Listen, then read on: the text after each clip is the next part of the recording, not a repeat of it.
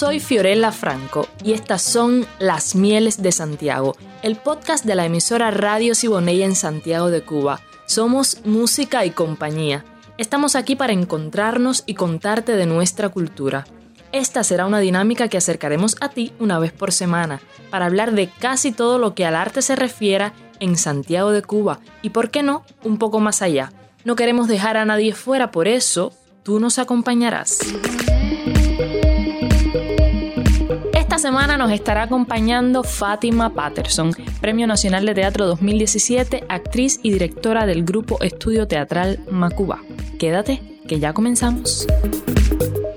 Fátima Patterson, bienvenida a las Mieles de Santiago. Muchas gracias por la invitación. Eh, bueno, vamos a estar hablando un poco sobre el taller de teatro popular que se desarrolla en el Festival del Caribe, eh, porque estamos a una semana del festival y entonces queremos saber, este año el, taller se va a realizar de manera virtual, creo que igual que el año pasado. Cuéntame un poco de los inicios del taller eh, y de todo lo que va a estar aconteciendo. El Festival del Caribe, de, el cual es un, festival muy querido para mí, eh, pues desde los inicios venimos eh, haciendo cosas durante el festival el taller de teatro popular ha significado una, una manera también de expandirme. El tiempo pasado el, taller de teatro popular casi casi tienen los mismos años que, el festival, tendrá un año menos. Lo dirigía al principio el, el actor y director Rogelio Meneses, junto con Canelón, un director y actor venezolano. Bueno, el tiempo fue pasando, Meneses murió, eh, lo tomaron otros compañeros, pero yo en un momento determinado, eh, bueno, tenía la responsabilidad de no dejar morir el taller y hacerlo un poco más amplio, eh, enrumbarlo realmente. Por eso, ahora el taller de teatro popular tiene un subtítulo que es Rumbos del Teatro Caribeño. Y tiene que ver con mi anhelo y el anhelo de muchos artistas, muchos creadores, de buscar una unidad de discurso escénico con nuestras diferencias en el Caribe. Yo pienso que nosotros hemos mirado mucho más hacia Occidente que hacia el Caribe mismo, que es el espacio natural. Y no es que rechacemos lo que Occidente nos da con las técnicas probadas que han hecho grandes maestros del teatro, Stanislavski, Grotowski, eh, Brecht y Barba, como colofón, está eh, Ventura, está Boal, muchos, muchos creadores con una investigación sostenida y con resultado en el teatro. Pero yo pienso que el Caribe eh, tiene un discurso, un lenguaje muy particular y que tiene mucho que ver con nosotros. Y a partir de las esencias de la cultura popular tradicional, que es un elemento importante en esta cultura de resistencia que, que Cuba, que es el teatro, que es el Caribe.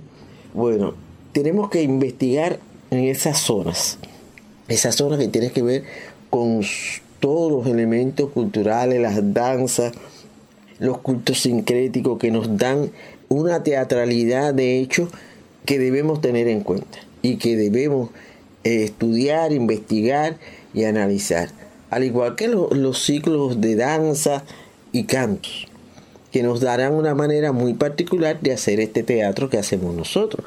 Para Macuba es importante, porque Macuba mira mucho hacia esa zona y ha tratado y está tratando de encontrar un lenguaje que nos identifique y nos defina. Eso es lo que hemos tratado de hacer y con esa perspectiva, entonces, el taller de teatro popular significa mucho para mí, para los que están cerca. ¿Cómo ha sesionado en, tiempos, eh, digamos, normales? Eh, o sea, cuando no ha habido pandemia, ¿cómo funcionaba normalmente este taller de teatro? Mira, eh, nosotros convocábamos, hacíamos las convocatorias y en la mañana se hacían ponencias, discusiones, talleres, muestras de, de manera de, de entrenar y sobre todo discusiones teóricas sobre los aspectos que son comunes y los que nos diferencian. Han venido especialistas muy de mucho renombre. Aquí ha estado eh, Vivian Martínez Tavares, la directora de Teatro Casa de las Américas, ha estado Gerardo Fulleda León, eh, director teatral y dramaturgo, premio Casa de las Américas, ha estado Omar Baliño, por decirte un nombre, Rubén Darío Salazar ha estado aquí con nosotros haciendo sus puestas en escena. Y han estado muchas personas, se me pueden olvidar algunos nombres, eh, ha estado la, la doctora Mati Manzano, ha estado con nosotros, la doctora Yerresuelo ha estado con nosotros tratando el tema de la mujer, la racialidad, la invisibilización de las mujeres, que son temas que Macuba trata y son temas que en el Caribe están presentes de una manera u otra, que son comunes pero que no habíamos encontrado un espacio para dialogar de estos temas. Entonces, tener ese espacio es bien importante. A través del tiempo de, del hacer, en lo que más dificultad nos encontró encontrar los caminos y las brechas. Los teatristas no son gente de mucho dinero, de muchas posibilidades económicas, y eso hace difícil el encuentro además de, la incomunicación que existe a pesar de estar tan cerca. Y eso es lo que nosotros estamos buscando, abrir brechas, y hacer más corto el camino.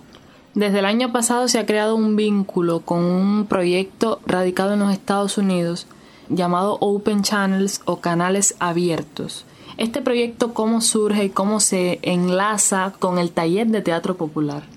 Mira, a raíz de, de un encuentro que tuvimos con un visitante a Macubá en uno de los eventos de, los cruceros que venían antes de todo el bloqueo, antes de las leyes últimas que han recrudecido el bloqueo, porque el bloqueo existe hace ya más de 60 años, nos encontramos con un profesor que desarrolla especialidades sobre el teatro comunitario, trabaja en desarrollar comunidades y proyectos para esas comunidades y le entusiasmó. Open Channel y canales abiertos iba a ser uno de los temas del festival ese año.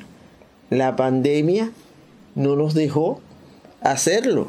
En marzo se declaró la pandemia y ya la gente, la movilidad de la gente fue poco, porque eso lo estábamos tratando de hacer, eh, estábamos coordinando desde el 2019.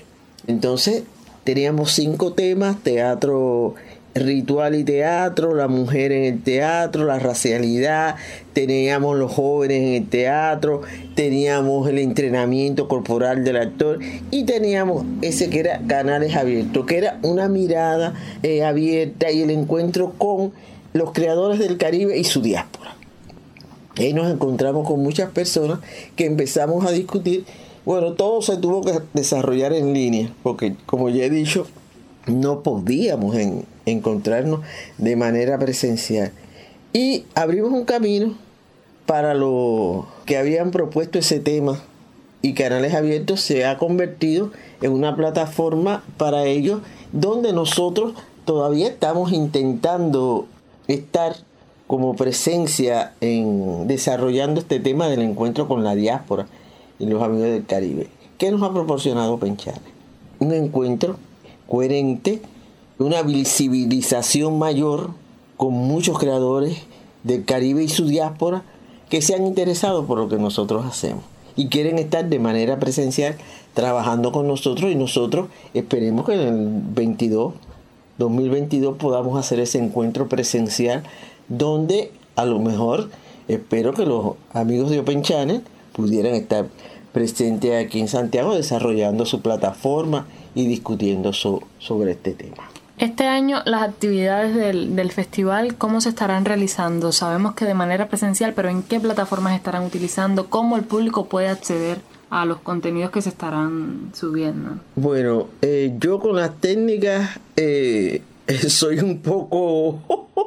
todavía no estoy alfabetizada totalmente con las técnicas digitales bien, y lo reconozco y es algo que tengo que mejorar pero estarán algunas cosas saldrán por YouTube, otras cosas saldrán por WhatsApp, que son ponencias, resúmenes de trabajo, pequeños fragmentos de, de, videos, de trabajo. No dudamos que haya, pueda haber un espectáculo completo, pero nunca serán de más de 10 minutos, 15 minutos. Esperamos ese encuentro y por WhatsApp podemos comentar sobre lo que hacemos. Debe comenzar el día 4 En Facebook también estará, estaremos utilizando Facebook para, para esto.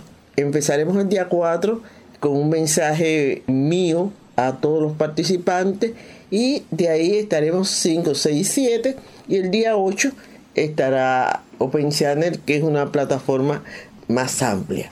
Entre el 4 y el 7, 4, 5, 6 y 7 saldrán los trabajos.